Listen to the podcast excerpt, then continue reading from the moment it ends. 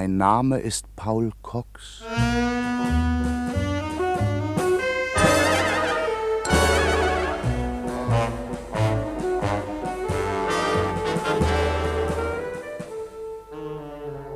Wenn Sie einmal eine hübsche Kreuzfahrt nach Spanien machen wollen, dann wählen Sie auf keinen Fall die Motorjacht Seferi Hissa. Ich jedenfalls hatte mit dieser Yacht nichts als einen Haufen Pech. Durch einen Wink, den mir ein Mädchen namens Nelly gegeben hatte, war ich an Bord dieses Schiffes gelangt. Ich wollte hier Helena Burner treffen, von der ich annahm, dass sie eben daran war, einen Koffer mit gestohlenen Brillanten nach Spanien zu schmuggeln. Aber die Steinchen waren nicht an Bord. Überhaupt schien es, als ob Helena von all dem Trara, den es um die Brillanten gegeben hatte, herzlich wenig wusste, am allerwenigsten von den beiden Morden, die inzwischen verübt worden waren. Umso mehr aber schien der Kapitän des Schiffes zu wissen. Ein öliger, verschimmelter Türke mit dem klangvollen Namen Selim Gossara. Es war mir gerade gelungen, einen Funkspruch an Inspektor Carter nach Scotland Yard durchzugeben, als der Kapitän auftauchte und mich mit Hilfe von Maschinenpistolen auf Eis legen ließ. Damit hatte meine Mission ein vorläufiges Ende gefunden. Ich kann nicht sagen, dass ich an diesem Abend sehr stolz auf mich war. Wenn meine Vermutung stimmte, dass nämlich der Kapitän mit den Juwelendieben unter einer Decke steckte, dann konnte ich getrost den Laden zumachen und auf mein verfrühtes Ende warten. Denn schon zweimal hatten sich die Burschen die Mühe gemacht, unliebsame Zeugen aus dem Verkehr zu ziehen. Warum sollten sie ausgerechnet bei mir Skrupel haben? Ich hatte also allen Grund, meine Denkmaschine zu gebrauchen und mir möglichst schnell einen Ausweg einfallen zu lassen. Ich beschwerte die Taschen meines Regenmantels mit allem möglichen Gerümpel, den ich in meiner Kabine fand. Als mir dann der Steward das Essen brachte, überredete ich ihn, mich zum Kapitän zu führen. Es war sein Pech, dass er darauf einging. Als wir an Deck waren, stellte ich ihm ein Bein, er stolperte, ich schlug ihm die Pistole aus der Hand und dann setzte eine waschechte Filmschlägerei ein. Erinnern Sie sich? Hilfe! Hilfe! Hilfe! Hilfe! Überfall! Hilfe! Was ist denn Überfall! Mord! Haltet ihn, dort läuft er! Dort hinten an der Reling! Fasst ihn schnell! Verflucht nochmal! Los, komm, er läuft weg! Dort muss er sein! Ja, weiter kann er nicht! Habt ihn! Nein, noch nicht! Dort! Dort! Sieh dort, dort im Kielwasser! Ja, Donnerwetter! Da treibt der eine! Mann über Bord! Mann über Bord! Alte Maschinen! Stopp! Kapitän! Kapitän! Bitte bewahren Sie Ruhe. Was ist geschehen? Ein Mann ist über Bord gegangen, Kapitän. Ja, ich habe gehört. Wer ist es? Paul Cox. Ich führte ihn gerade zu Ihnen. Plötzlich schlug er mich nieder. Ich schlug zurück und rief um Hilfe. Da rannte er fort zum Heck. Zwei Matrosen hinterher. Der wusste ja wohl nicht mehr wohin und sprang über Bord. Aha. Wenn wir die Wasseroberfläche mit Scheinwerfern absuchen, können wir ihn noch retten. Möglich, vielleicht. Aber wir wollen nicht. Beide Maschinen! Volle Kraft! Voraus!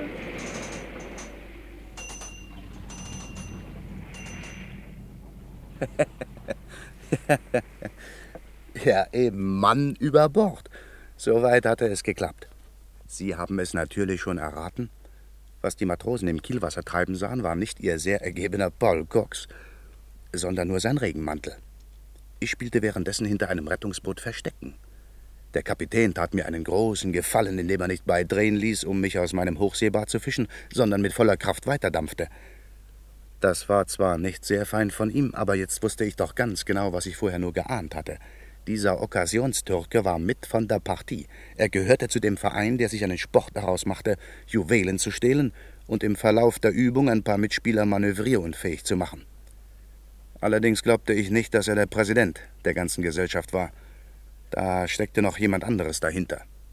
Selim Gossara war für so etwas einfach nicht intelligent genug. Auf jeden Fall aber war er eine harte Nuss, die zu knacken nicht sehr viel Spaß machen würde. Aber damit hatte es ja noch ein paar Stunden Zeit. Ich knöpfte die Segeltuchhülle des Rettungsbootes ab und machte es mir im Inneren so gemütlich wie möglich. Ich musste warten, bis Selim Gossara in Morpheus Armen lag. Und während ich nun also untätig in dem Rettungsboot herumfröstelte, tat sich zum Ausgleich in London allerhand. Denn Kriminalinspektor Carter hatte inzwischen meinen Funkspruch bekommen. Sie wollen mich sprechen, Inspektor? Ja, Collins. Es gibt Arbeit für uns. Oha, was ist denn passiert? Ein Telegramm von Cox. Von Cox? Ja. Hören Sie zu. Es kommt von der Seefunkstation Land's End. Funkspruch von der Motorjacht Seferre Hisser für Scotland Yard, London, Inspektor Carter, dringend vertraulich.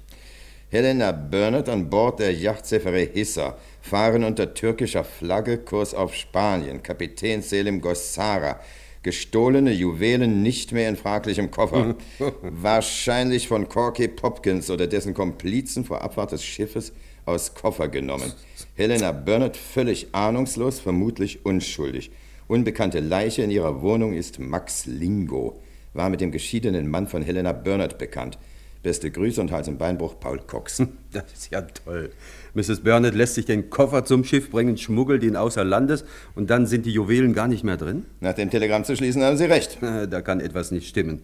Es war doch alles bestens arrangiert. Der Koffer mit den Sternchen ist da, die Hochseejacht steht zur Verfügung und sie legt in einem kleinen verlassenen Fischernest an. In diesem Dorf gibt es nur einen einzigen Zollbeamten. Wie wir festgestellt haben, befand sich dieser Beamte gerade an dem bewussten Tag bei einer Hochzeit im Nachbardorf. Das ist kein Zufall, Inspektor. Das ist alles fein säuberlich eingefädelt. Äh, zugegeben, ja. Nachdem alles so lückenlos organisiert ist, wäre es doch idiotisch, im letzten Augenblick die Brillanten aus dem Koffer herauszunehmen und damit den ganzen Plan über den Haufen zu werfen. Na, Ganz so idiotisch ist das nur wieder nicht. Cox war hinter dem Koffer her, die Polizei war hinter Cox her. Wenn die Bande das erfahren haben sollte, dann wäre es nur vernünftig, den Plan umzuschmeißen. Aber das ist gar nicht das Interessanteste an dem Telegramm. Sondern, Was meinen Sie? dass Cox Mrs. Burnett für unschuldig hält? Falsch, das habe ich gar nicht anders erwartet. Cox ist in die Dame verliebt. Ah, Sie meinen, dass er den Namen des Ermordeten festgestellt hat? Vor allem meine ich, dass der Ermordete ein Bekannter von Mr. Burnett war. Na, und? Wie spät ist es jetzt? Viertel nach zehn. Es ist zwar unhöflich, ich weiß, aber wir machen trotzdem noch einen Besuch.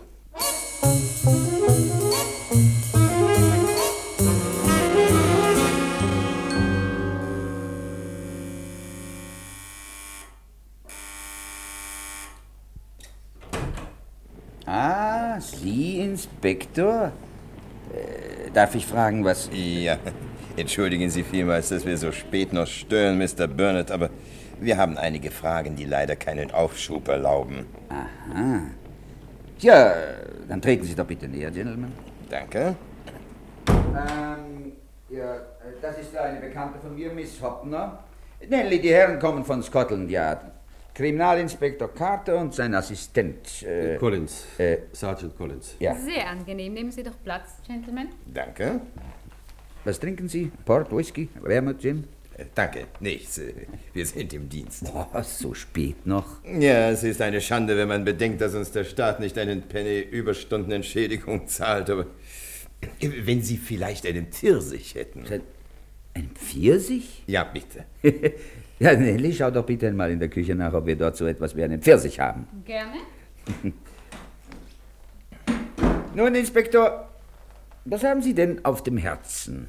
Sie erinnern sich wahrscheinlich an den Mord im Hause Ihrer geschiedenen Gattin. Aha, habe es mir doch gedacht.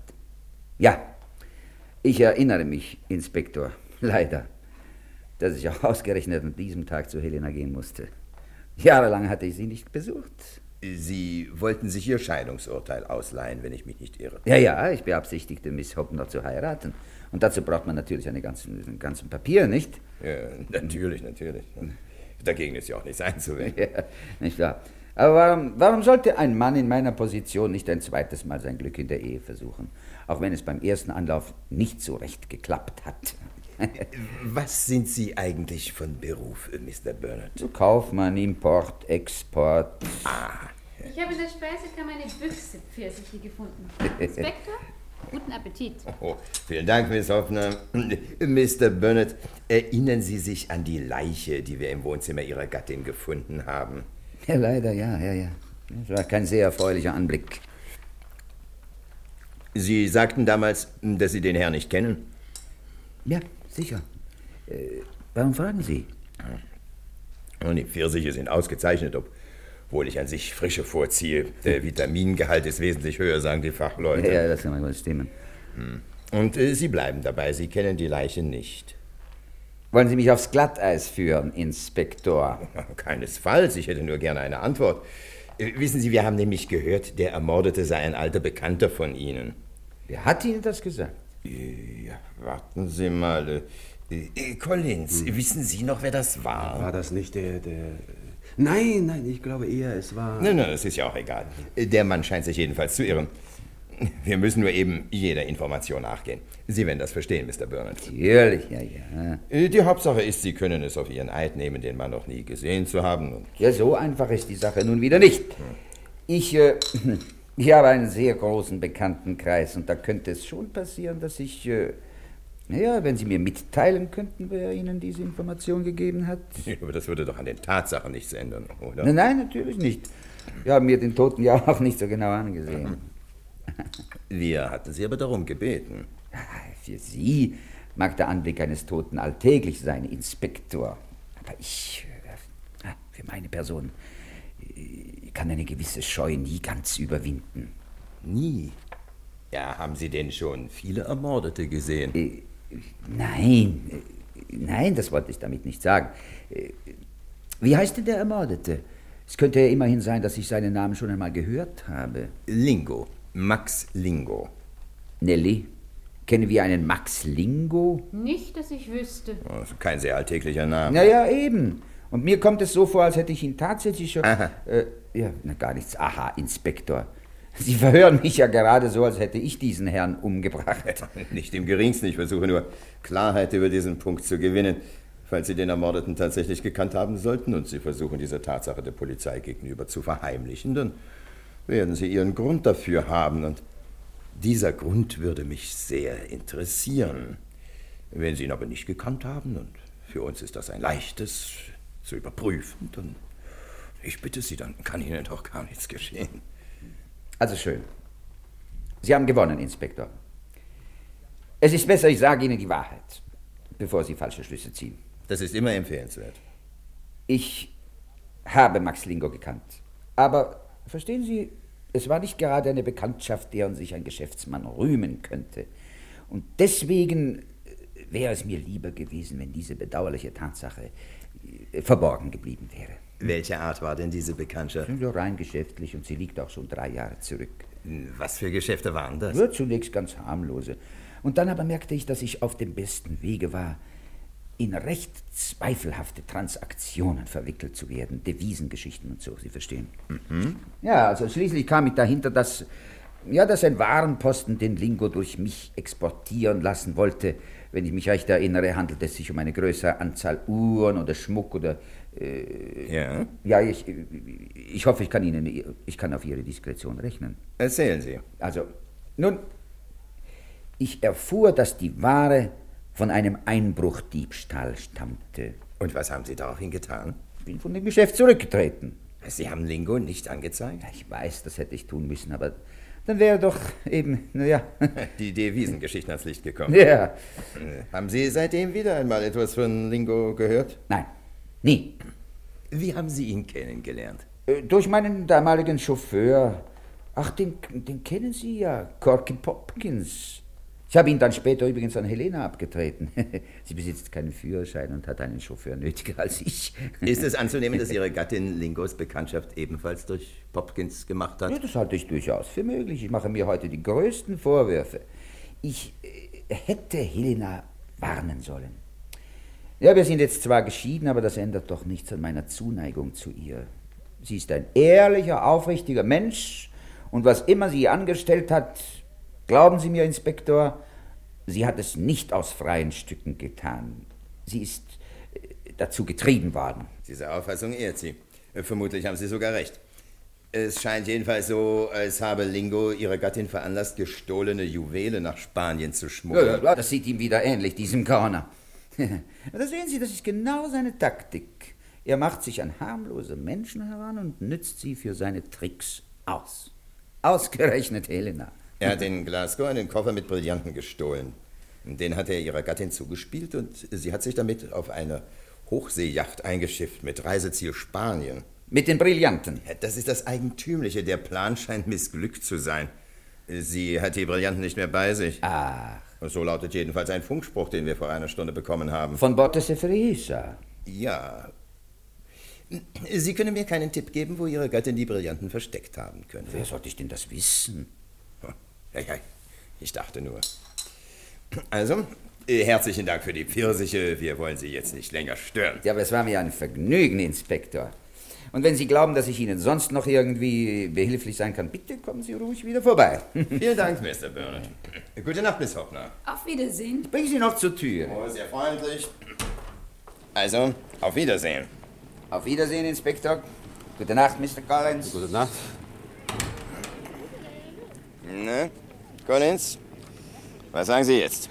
Ah, nicht gerade sensationell, was wir da gehört haben, aber immerhin. Immerhin passt es ziemlich genau in unsere Theorie. Ganz genau, wenn Sie mich fragen. Ich hätte diesem Burdett noch eine Portion mehr Fragen gestellt. So? Ja.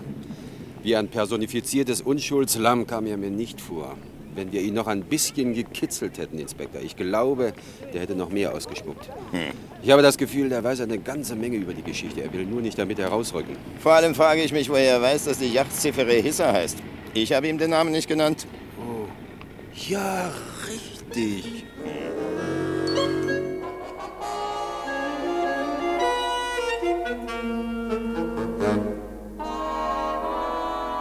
Es war etwa 4 Uhr morgens, als ich mit steifen Gliedern aus meinem Rettungsboot herauskletterte. An Deck war alles ruhig, nichts rührte sich. Langsam und vorsichtig schlich ich mich über das Deck, vorbei am Steuerhaus, vorbei an der Funkkabine und an der Kapitänskajüte. Und dann stand ich vor der Kabinentür des Stewards. Der gute Mann schlief so fest wie ein Murmeltier, und es dauerte keine zwei Minuten, bis ich gefunden hatte, was ich suchte. Seine Pistole. Kaliber 9 mm frisch geölt und scharf geladen. Ich fühlte mich wie ein Sechsjähriger an Weihnachten, als ich das schwarze Ding in der Hand hielt. Ohne den Schlummer des Amateurgangsters zu stören, verließ ich seine Kabine wieder und stand kurz darauf am Bett meines Freundes Selim Gossara.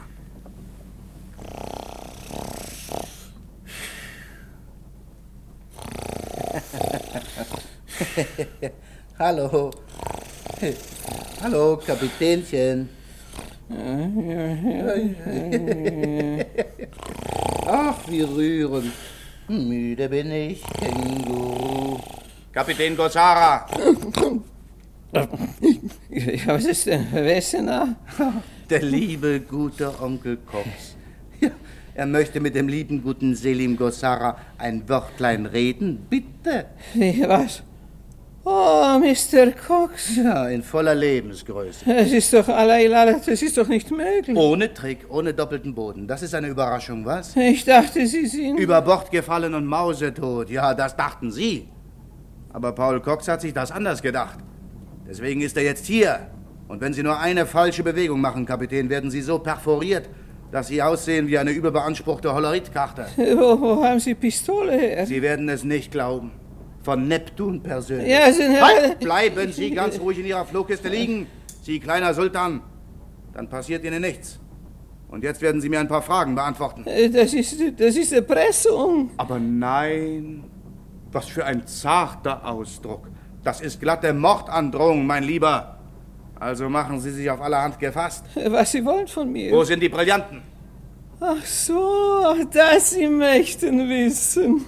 Heraus mit der Sprache, Selim Gossara. Ich habe nicht bis Ostern Zeit. Ich rede ja schon, ich rede ja schon. Also, Juwelen hat Mrs. Bernhardt. Nehmen Sie gleich einen neuen Anlauf. Mrs. Bernhardt hat sie nicht. Möglich vielleicht. Sie weiß es wohl noch gar nicht. Sie sind in kleine schweinslederne Koffer. Wenn Mrs. Bernhardt wird entdecken Juwelen in ihre Koffer, sie wird kommen zu Kapitän. Der ist Obrigkeit auf Schiff. Und der Kapitän wird sagen, Allah sei Dank, anderer Passagier hat Edelsteinchen schon vermisst. Sie wird fragen, wie kommen Juwelen in meinen Koffer? Ich werde sagen, da steht geschrieben in die Sterne, beste Dame. Koffer müssen an Käfer verwechselt worden sein. Sie wird verlangen Entschädigung für ihren eigenen Koffer. Ich werde zahlen 500 Pfund. Wenn sie nicht kommt bis morgen früh, ich werde ge gehen in ihre Kabine und sagen, Gepäckrevision, bitte.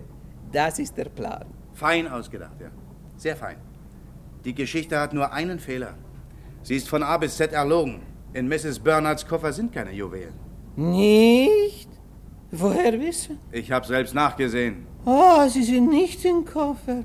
Oh, ich mir schon habe gewundert, warum sie kommt nichts zu Kapitän und meldet, dass sie hat falsche Koffer. Keine langen Ausreden. Wo sind die Juwelen? Bei Allah und dem Propheten, ich schwöre, ich, ich habe gesagt, was ich weiß. Ich nur diesen Plan kenne. Steine sollen sein im Koffer von Mrs. Bernhard. Und wenn nichts in den Koffer, ich weiß nicht. Ja, ja, schon gut, schon gut. Bleiben wir noch einen Moment bei dem Plan. Ne? Was hätte mit den Steinen geschehen sollen, nachdem Mrs. Bernard Ihnen den Koffer gegeben hätte? Wenn wir passieren die Ile de Croix, dann wird kommen ein Fischerboot längsseits und holen die Steine. Ile de Croix? Das ist doch Frankreich. Ja, ja, jawohl, aber wir weiterfahren nach Spanien. Ach, das ist gar nicht so dumm. Sollte doch jemand dahinter kommen, dass ihr Diebsgut an Bord habt, dann, dann nimmt man an, ihr schmuggelt es nach Spanien. Und in Wirklichkeit ist es längst in Frankreich. ja, gut, nicht?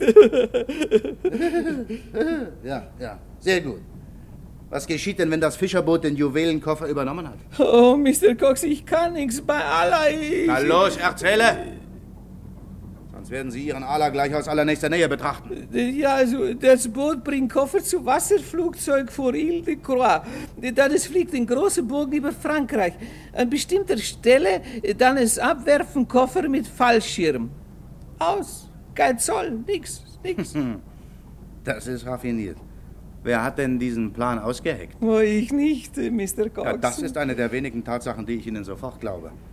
Mein lieber Sultan. Wer denn also? Nix wissen, wirklich, nein, wirklich nix wissen. Sie Nur in Ruhe, schön, Ruhe, Ruhe. Überlegen Sie doch ein bisschen. Oh, oh, nix, nix, nix, schießen, Ja? bitte, nix, nix, nix, schießen. Ja, dann machen Sie schnell. Ihr Kopf ist eine glänzende Zielscheibe. Oi, nix weiß, Mr. Cox. Ein Mann hat mir den Plan erklärt. Er heißt Lingo. Aber er ist nicht der Meister. Er hat nur zur Verfügung gestellt die Seferi Issa. Was, die Yacht gehört Lingo? Äh, Das ist der Besitzer, ja, aber ich, ich glaube nur offiziell. In Wirklichkeit gehört die Yacht dem Meister. Lingo ist nur, wie man, wie man sagt, äh, Strohmann. Was, äh, was wissen Sie von diesem Meister? Oh, nix, nix, ich schwöre, nix, nix, äh, nix viel. Er wohnt in London. Äh, nee, nix, Unterwelt, angesehener Bürger. Weiter? Äh, Ja, und äh, elegante, harte Stimme. Trägt Brille. Woher wissen Sie das? Eben haben Sie mir erzählt, Sie kennen ihn nicht. Na Ja, er, hat mich einmal angetelefoniert und da hat er vorgelesen einen Brief und gesagt, warten Sie einen Moment, ich muss es erst holen, Brille. Ja. Was wissen Sie sonst noch über ihn? Nix, nix, wirklich nix, Mr. Cox. Allah ist mein Zeuge. Ja, auf den können wir verzichten. Oh, doch, er raucht nur türkische Zigaretten. Ich, ich weiß, weil ich ihm bringen musste aus meiner Heimat viele hundert Zigaretten. Aber das ist alles, ich schwöre. Schwören Sie doch nicht ununterbrochen. Glauben Sie, dass der Meister hier an Bord ist? Oh nein, Meister ist in London. Ha. Wann passieren wir die Ile de Croix? Ja, in ungefähr drei, vier Stunden. Gut. Gut, alter Knabe, dann werden Sie mich los. Mrs. Bernhard und ich, wir steigen auf der Ile de Croix aus. Und jetzt rufen Sie Ihren Funker.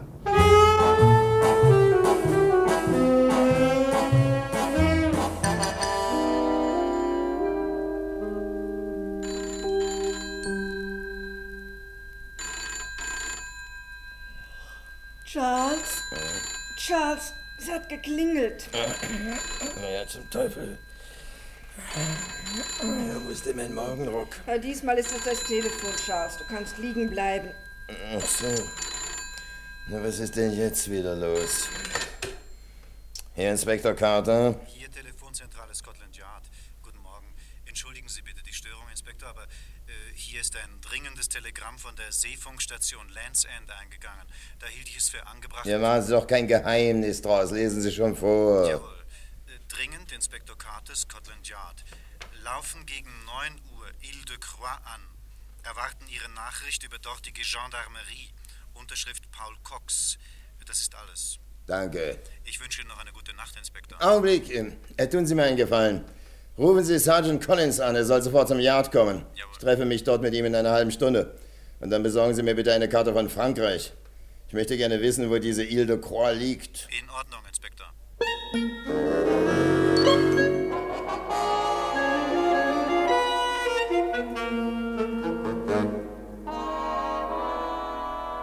Unterdessen war es für mich gar nicht so einfach, noch eine Handvoll Schlaf zu bekommen.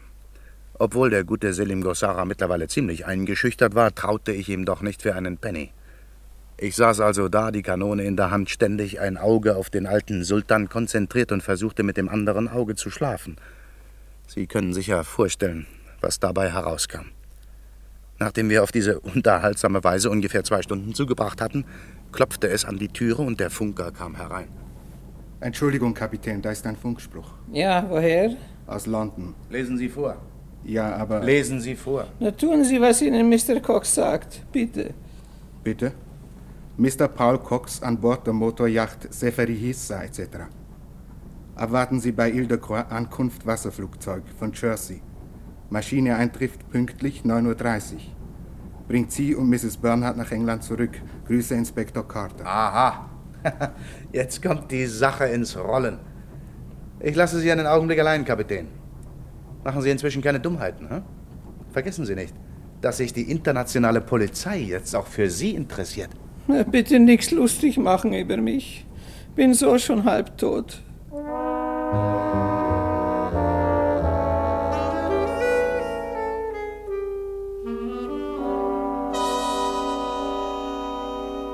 Ich holte Helena aus dem Bett. Übrigens gar keine so unangenehme Beschäftigung, wobei ich mich strikte an das Vorbild des Prinzen aus dem Dornröschen hielt. Helena erschrak fürchterlich. Verständlich. Lassen Sie sich einmal von jemandem wachküssen, den Sie seit ein paar Stunden für einen toten Mann halten. Sie fügte sich dann allerdings umso lieber in ihre Dornröschenrolle. Leider hatten wir nicht sehr viel Zeit zum Märchen erzählen. Wenn wir lebend von diesem Schiff herunterkommen wollten, mussten wir unsere Gedanken auf ganz andere Dinge konzentrieren. Aber so unerwartet das auch klingen mag, es verlief alles programmgemäß. Kein Attentat, kein Mordanschlag, keine Dunkelmänner, die uns über Bord kippen wollten, keine plötzlich auftauchenden Schatten mit Maschinenpistolen, kein Ticken einer Höllenmaschine, nicht einmal eine Prise Strychnin im Frühstückscafé.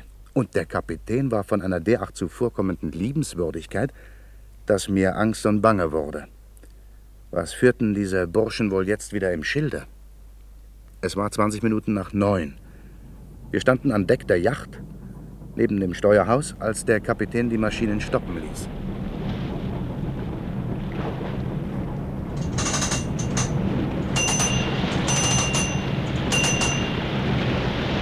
Sehen Sie, Mr. Cox, dort drüben die Insel. Das ist die Ile de Croix. Näher, wir können nicht heran. Das Gewasser ist zu flach. Ist aber weit und breit kein Fischerboot, das die Juwelen holen will. Vielleicht kommt überhaupt kein Boot. Wieso? Na logisch. Sie selber sagen, Juwelen sind nicht im Koffer. Also, Juwelen sind nicht an Bord. Wo sind sie aber? Wer weiß, wo sind Juwelen? Euer Meister bestimmt. Natürlich. Aber warum soll er schicken ein Boot, wenn nichts ist zu holen hier?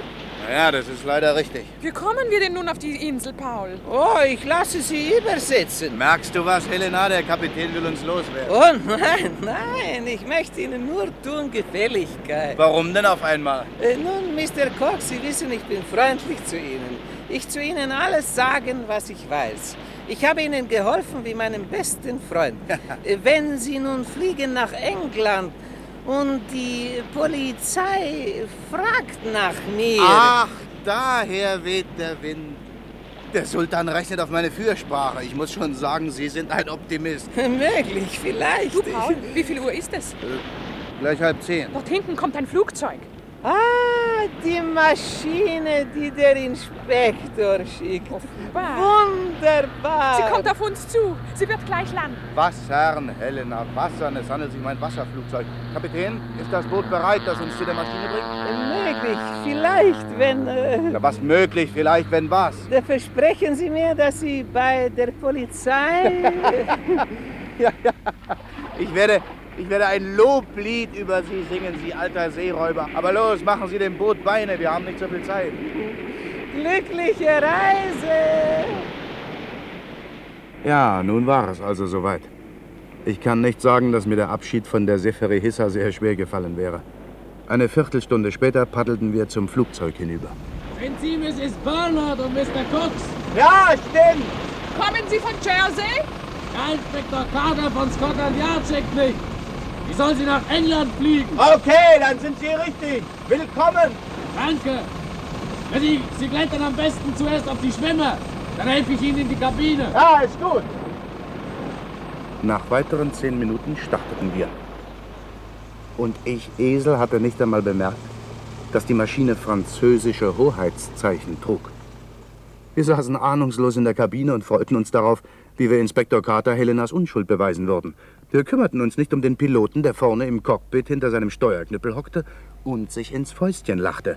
Erst viel zu spät merkte ich, dass wir der Sonne entgegenflogen. Himmel, Dings und Zwirn. Wohin kutschiert der uns denn? Was meinst du? Wir fliegen nach Südosten. Wenn ich nicht verrückt geworden bin, dann liegt England aber immer noch im Norden. Vielleicht müssen wir ein Gewitter umfliegen. Bei strahlendem Sonnenschein? Geh doch einmal zum Piloten und frag ihn. Ja, das ist wohl das Einfachste. Nano, Was ist denn, Paul? der hat die Tür zum Cockpit abgeschlossen. Er will wahrscheinlich nicht gestört werden. Tja, ja, sehr wahrscheinlich. Los, aufmachen! Aufmachen! Was ist denn jetzt kaputt? Warum nimmt er das Gas weg? Hey! Hey, Sie, Pilot! Hallo! Hören Sie mich? Du, Paul, schau unter uns. Der Fallschirm! Helena, jetzt sitzen wir restlos in der Falle. Das ist gar nicht das Flugzeug aus Jersey. Das ist die Maschine des Meisters. Und unser freundlicher Pilot hat den Motor abgestellt und ist soeben mit dem Fallschirm Um abgesprungen. Himmels Willen, Paul. Was machen wir denn jetzt? Ja, jetzt erleben wir das vorzeitige Ende von zwei sympathischen jungen Menschen. Eigentlich schade. Können wir denn gar nichts tun? Was denn? Selbst wenn ich so einen Teufelsapparat bedienen könnte, würde uns das nichts nützen. Der Kerl hat doch die Verbindungs... Was ist denn, Paul? Ah, für was hat der Mensch eine Pistole? Ich schieße das Schloss kaputt. Na, in Filmen funktioniert das immer großartig. Ja, aber ich weiß nicht. Zu versuchen kostet doch nichts. Helena, geh in Deckung. Ja, Nichts. Filmschauspieler müsste man sein. du musst näher heran und genauer zielen. Es hat keinen Sinn, dass du Löcher in die Türfüllung Ja, schießt. ja, ja. Das Schloss, Paul, das Schloss. Das Schloss. Ja, sonst noch irgendwelche Ratschläge? Na also, das hätten wir. Verdammt nochmal. So ein Cockpit sieht aus wie Frankensteins Laboratorium. Lauter Hebel, Knöpfe, Schrauben. Paul! Die Beine werden immer größer. Ja klar, wir verlieren an Höhe. Was denn sonst? Wo ist denn das Steuer? Das habe ich mal im Film gesehen. Höhe und Tiefe, die macht man mit dem Steuerknüppel, die Seite mit den Füßen. Wir kippen! Hey, schon falsch. Schon falsch. Diesen Steuerknüppel, den darf man ja kaum drankommen. Kannst du den Motor nicht wieder in Gang setzen? Das ist eine Kleinigkeit. Ja, wenn ich nur wüsste, welcher von diesen 783 Knöpfen der richtige ist. Du musst es eben probieren. Vorsicht! Hey, das, das, das waren scheinbar die Landeklappen. Du machst ja einen Sturzflug, Paul! Zieh doch das Steuer an! Ich kann mir nicht helfen. Ich habe das Gefühl, dieser Kahn, das ist eine völlige Fehlkonstruktion. Hui! Hey, hey! Hey, bleib, bleib schön oben, alter Drachen! Bleib, bleib oben! Oh.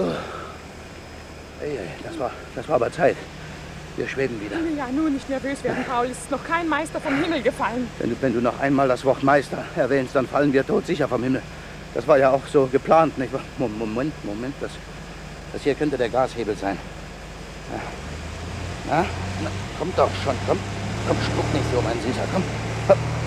Tatsächlich! Wer hätte das gedacht? hä? Wir fliegen wie die Großen. Was nun?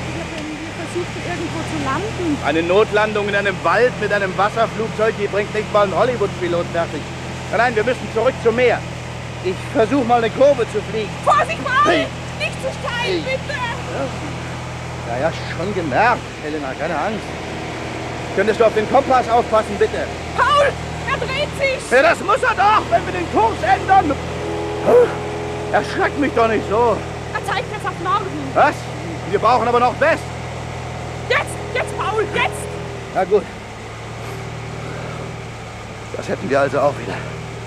Wir haben zwar einiges an Höhe verloren, aber wir leben noch. Und jetzt stur geradeaus, immer der Nase nach. Wohin darf ich denn die Dame bringen? Auf die Bermudas oder direkt nach Amerika? Paul!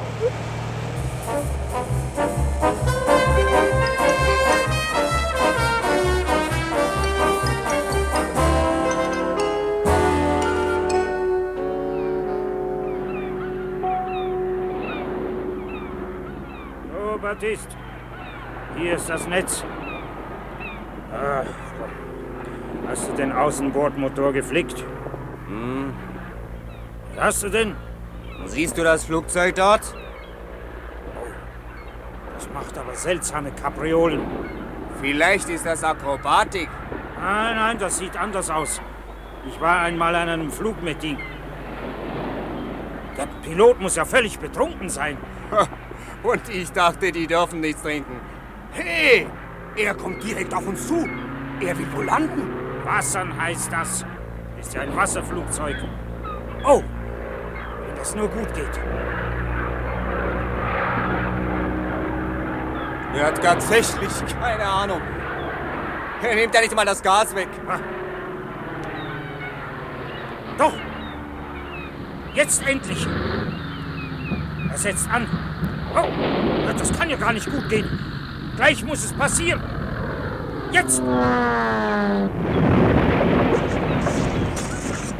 Schnell, Baptiste! Das Boot! Wir wollen versuchen, ob da noch etwas zu retten ist. Ja, gut. Äh, hoffentlich funktioniert der Motor ausnahmsweise. Ich denke, du hast ihn geflickt. Ich hatte doch keine Zeit. Ich musste das Flugzeug beobachten. Trottel!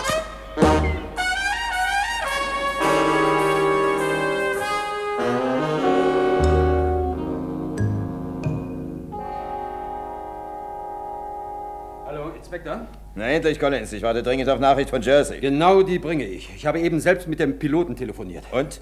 Er ist auftragsgemäß zu der Ile de Croix geflogen, aber dort war weder von Mr. Cox noch von Mrs. Burnett noch von dieser verdammten Yacht etwas zu sehen. Was? Ich habe es ja immer gesagt, Inspektor, dieser Cox bindet Ihnen einen Bären auf. Wenn er nur einen einzigen Satz sagt, hat er schon zweimal gelogen. Und ein Irrtum ist ausgeschlossen? Völlig. Das Flugzeug hat die Ile de Croix auf die Minute genau angeflogen. Außer einigen Fischerbooten war weit und breit kein Schiff zu sehen. Und die Seefere Hissa ist ein ziemlich großer schneeweißer Kahn. Sowas übersieht man doch nicht. Ja, das ist ja unglaublich. Sie kennen doch Cox. Bei dem ist das Unglaubliche normal. Weiß der Himmel, wo der sich jetzt wieder herumtreibt.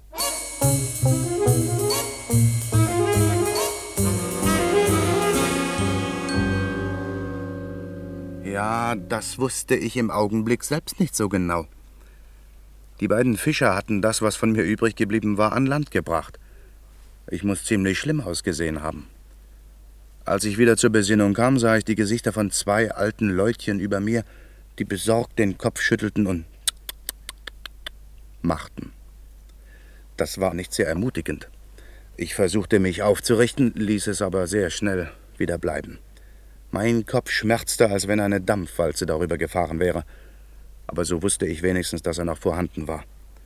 Und so nach und nach fing erfreulicherweise der ganze Körper an zu schmerzen. Ich hatte einen Haufen Quetschungen, eine mittlere Gehirnerschütterung und unzählige Schürfungen. Im Allgemeinen aber war ich ganz geblieben, und das war mehr als ein Wunder bei dem Purzelbaum, den unser Flugzeug gemacht hatte. Zum Glück sprachen die beiden Alten ein bisschen Englisch. Zuerst fragte ich natürlich nach Helena. Ihr war es sogar noch besser gegangen als mir, bei unserer dilettantischen Notwasserung war das Kabinenfenster aufgesprungen, sie war hinausgeschleudert worden und hatte nur ein unfreiwilliges Vollbad genommen. Die Fischersfrau war gerade dabei, ihr ein paar trockene Sachen anzuziehen. Mir gab sie ein großes Glas Cognac und ein gequirltes Ei zur Stärkung, ließ mich noch ein paar Stunden schlafen und am Abend war ich wieder so einigermaßen auf dem Damm. Du machst ja ein finsteres Gesicht, Paul. Ach, das ist ja wohl kein Wunder. Oh, mein Schädel. Außerdem habe ich soeben beschlossen, von jetzt ab feige zu sein. Wieso? Ach, für mich ist der Fall restlos erledigt. Die Belohnung soll sich verdienen, wer will. Belohnung? Ach, das weißt du ja noch gar nicht. Ja, die Versicherungsgesellschaft hat eine Prämie von 10.000 Pfund ausgesetzt Was? für denjenigen, der die gestohlenen Juwelen wieder herbeischafft. Das ist ja unglaublich. Ja, ja, schön wär's. Damit ließe sich natürlich einen Sommer über ganz gut leben. Aber gerade so gut kann man dafür sterben. Und dazu ist mir die Lust ein für alle Mal vergangen. Ach, Ach mir tut alles noch weh. Ich kann mich kaum bewegen. Ey. Nein, nein. Helena, wir lassen jetzt die Finger definitiv von der ganzen Schweinerei. Schön und gut. Aber ich kann mir nicht recht vorstellen, wie du das anstellen willst, Paul. Wir stecken doch mittendrin. Während wir hier vor einem kleinen Fischerhäuschen an der Westküste Frankreichs sitzen, schwimmt unser Gepäck, mit Ausnahme der Pässe, irgendwo im Atlantischen Ozean herum. Und eine Bande von Diamantenschmugglern hält uns jetzt für tot. Sie ahnen aber nicht, dass wir noch am Leben sind. Und das ist unsere Chance. Wir verstecken uns irgendwo in Europa. Ja, aber Wir haben sowieso eine kleine Erholung nötig. Ich schlage vor Monte Carlo. Na, da fühle ich mich wie zu Hause. Ich kenne die Spielsäle und weiß, wie man zu Geld kommt, ohne seinen Kopf zu riskieren. Und wie willst du nach Monte Carlo kommen? Wir haben doch nicht einen einzigen Sou. Ich telefoniere morgen früh mit meiner Bank. Die werden mir telegrafisch etwas Geld anweisen. Und was wird Inspektor Carter dazu sagen? Der wird nicht gefragt. Glaubst du nicht, dass er uns das als Flucht auslegt? Wir machen uns damit doch nur verdächtig. Lieber ein bisschen verdächtig als tot.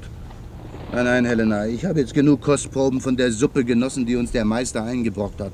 Solange der noch in Freiheit herumgeistert, dann mache ich Pause, eine ganz große Pause. Ich will gern dem Inspektor alle Informationen zukommen lassen, die wir haben.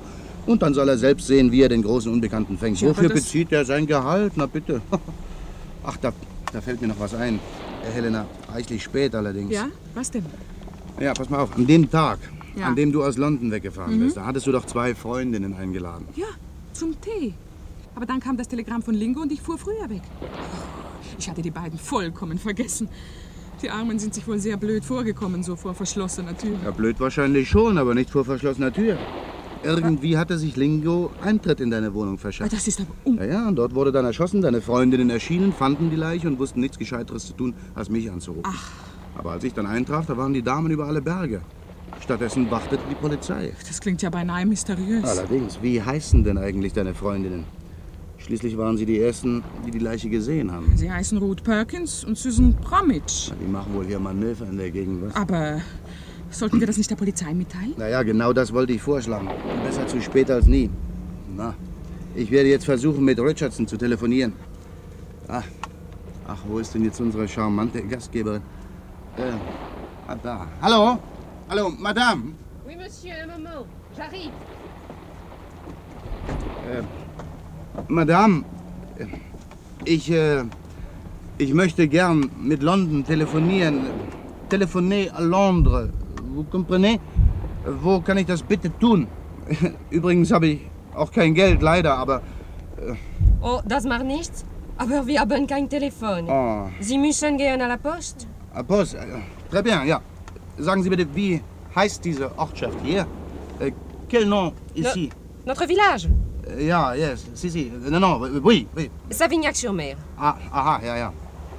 Savignac-sur-Mer. Äh, Und da draußen, das ist die Ile de Croix, ja? Île-de-Croix Mais non, l'île-de-Croix liegt viel mehr nördlich. Ça, c'est Belle-Île. Wie? Belle-Ile? Oui, monsieur. Na, jetzt wundert mich aber gar nichts mehr. Helena, das da draußen, das ist doch die Insel, die die Seferihissa gestern angelaufen ist. Selbstverständlich. Dort ist die kleine Landzunge mit der Leuchtboje. Dort ist der Kirchturm. Ich habe das Gefühl, das wird den Inspektor sehr interessieren.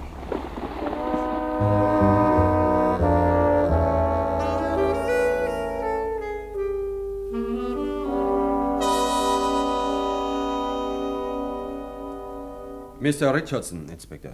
Ah, guten Morgen, Mr. Richardson. Guten Morgen. Welch seltenes Vergnügen. Bitte nehmen Sie Platz. Danke, Inspektor. Ich höre, Sie haben Nachrichten von Ihrem Freund Paul Cox. Wie geht es ihm denn? Miserabel. Er ist mit knapper Not gerade noch am Leben. Ich habe heute Nacht ausführlich mit ihm telefoniert. Er sitzt irgendwo in einem kleinen Dorf an der französischen Westküste, hat kein Geld und ist völlig demoralisiert. Entschuldigen Sie, aber das gönne ich Ihnen. Bleiben Sie menschlich, Collins. Was ist denn passiert, Mr. Richardson? Wenn ich ihn richtig verstanden habe, hatten Sie ihm ein Flugzeug geschickt. Ja, das sollte ihn und Mrs. Burnett bei der Ile de Croix abholen und nach England zurückbringen. Da liegt eben der Pudel im Pfeffer. Das Schiff ist gar nicht die Ile de Croix angelaufen, sondern eine andere Insel, die Belle Ile. Ach so. Tja. Da hat sich natürlich unser Pilot dumm und lahm suchen Also können. dieser Kapitän muss ja von Navigation keine Ahnung haben. Im Gegenteil, der Kapitän wusste ganz genau, was er tat. Wieso? Er hatte dafür gesorgt, dass ein anderes Flugzeug zur Belle Ile kam. Mr. Cox hielt das natürlich für die Polizeimaschine. Der Pilot startete, flog eine Viertelstunde und sprang dann mit dem Fallschirm ab unter Zurücklassung eines führerlosen Wasserflugzeugs. Hässlich von ihm. Na, seien Sie doch still, Collins. Ja, Mr. Cox ist es dann mit Ach und Krach gelungen, die Maschine zur Küste zurückzusteuern. Um Gottes Willen. Und dort hat er eine Notwasserung hingehauen, dass ihm Hören und Sehen vergangen ist. Ja, das glaube ich. Ah, Hat er natürlich die Nase voll bis zum Hinterkopf. Was man ihm in diesem Fall auch kaum verdenken kann. Er möchte eine kleine Pause einschalten. Jedenfalls so lange, bis die Geschichte erledigt ist. Zwei Wochen Monte Carlo. Tja. Ja, ich kann Mr. Cox, wie gesagt, sehr gut verstehen.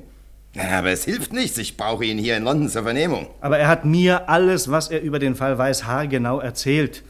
Und ich bin bevollmächtigt, Sie über jede Einzelheit unseres Gespräches zu unterrichten, falls Sie ihn ungeschoren lassen. Aha. Erpressung. Inspektor. Im Laufe der letzten Tage hat man dreimal versucht, Mr. Cox zu ermorden. Der Mann hinter den Kulissen, der große Unbekannte, sitzt hier in London. Ich finde, mit einigem guten Willen, da kann man verstehen, dass Mr. Cox im Moment keine große Sehnsucht nach dieser Stadt hat. Also gut, einverstanden. Schießen Sie los.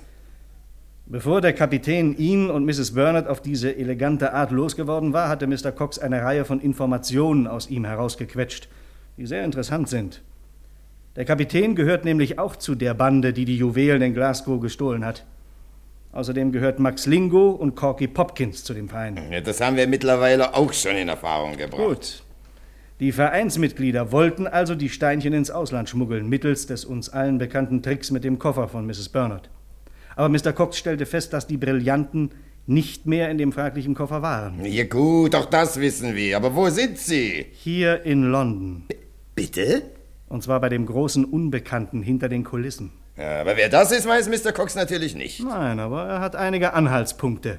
Es muss sich um einen angesehenen Bürger handeln mit einer eleganten, harten Stimme. Ach, du Liebe. Er trägt offenbar eine Lesebrille und raucht ausschließlich echt türkische Zigaretten. Anhaltspunkt. Die Mitglieder seiner Bande kennen ihn nicht mit Namen, sie nennen ihn nur den Meister. Na, so gar zu viel kann man damit nicht anfangen. Angesehene Bürger, die eine Lesebrille tragen und türkische Zigaretten rauchen, gibt es massenhaft. Mr. Cox hat mir noch einen Tipp gegeben.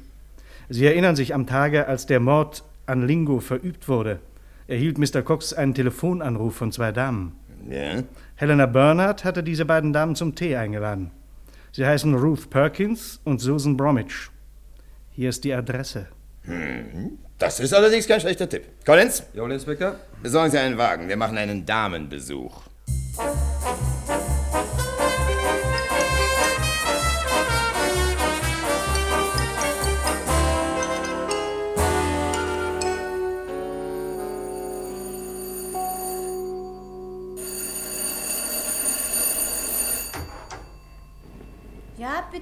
Ich bin Kriminalinspektor Carter. Oh. Miss Bromwich? Nein, ich bin Ruth Perkins. Aber Miss Bromwich ist auch da. Das trifft sich ausgezeichnet. Wir wollten Sie nämlich beide sprechen, Miss Perkins. So? Ja. Hallo, Susan. Wir haben Herrenbesuch. Wirklich? Wer ist es denn? Mein Name ist Carter, Inspektor von Scotland Yard. Oh. Das ist mein Assistent Sergeant Collins. Guten Tag. Und das ist Mr. Richardson, ein Privatdetektiv. Guten Tag. Oh, ein paar Verbrecher haben Sie nicht auch noch gleich mitgebracht? Nein, vorläufig müssen Sie mit uns Vorlieb nehmen. Dürfen wir uns setzen? Danke. Wenn wir richtig informiert sind, meine Damen, haben Sie vor einigen Tagen eine Beobachtung gemacht, die Sie unbedingt der Polizei hätten mitteilen müssen. Sehen Sie, Liebste, ich habe es ja gesagt. Der Inspektor meint bestimmt den toten Mann in Helenas Wohnung. Habe ich recht? Allerdings, ich nehme an, Sie wissen, dass Sie gegen das Gesetz verstoßen haben. Ach, wieso? Sie sind verpflichtet, die Polizei zu benachrichtigen, wenn Sie ein Verbrechen entdecken. Wir wollten mit der Sache nichts zu tun haben. Das habe ich mir auch gedacht. Aber jetzt müssen Sie uns bitte genau erzählen, wie sich alles abgespielt hat. Da gibt es nicht viel zu erzählen. Helena Bernhardt hatte uns zum Tee eingeladen. Sie wollte am gleichen Abend nach Spanien verreisen. Ja, wir kamen also zur verabredeten Zeit, aber auf unser Leuten hin antwortete niemand. Da versuchten wir die Türe zu öffnen und siehe da, sie war nicht verschlossen. Siehe da. Wir traten also ein, völlig ahnungslos natürlich. Wir dachten, Helena hätte einfach unsere Leuten überhört. Sie können sich vielleicht unseren Schreck vorstellen, als wir den blonden jungen Mann auf Helenas Couch liegen sahen und merkten, dass er tot war. Ja, weiter. Weiter. Offen gestanden hatten wir Angst, es könnte Helena unangenehm sein, wenn wir zu viel Aufhebens von der Sache machten. Deswegen riefen wir auch nicht die Polizei an, sondern einen Bekannten von Helena, einen gewissen Mr. Cox. Vielleicht haben Sie schon einmal etwas von ihm gehört? Vage, ja. Er ist dann später in Mrs. Bernards Wohnung aufgetaucht, aber Sie waren schon nicht mehr da. Ja, wir waren weggegangen, weil dieser Mensch angerufen hatte. Welcher Mensch? Das wissen wir eben nicht. Er warnte uns, wir sollten lieber fortgehen. Augenblick. Das müssen Sie uns bitte ganz genau erzählen. Ja, also das war so. Wir hatten gerade mit Mr. Cox gesprochen und waren heilfroh, dass wir jemanden gefunden hatten, der sich der Sache annahm. Da läutete das Telefon. Miss Bromwich nahm den Hörer ab. Und eine mir völlig fremde Männerstimme wollte Helena sprechen.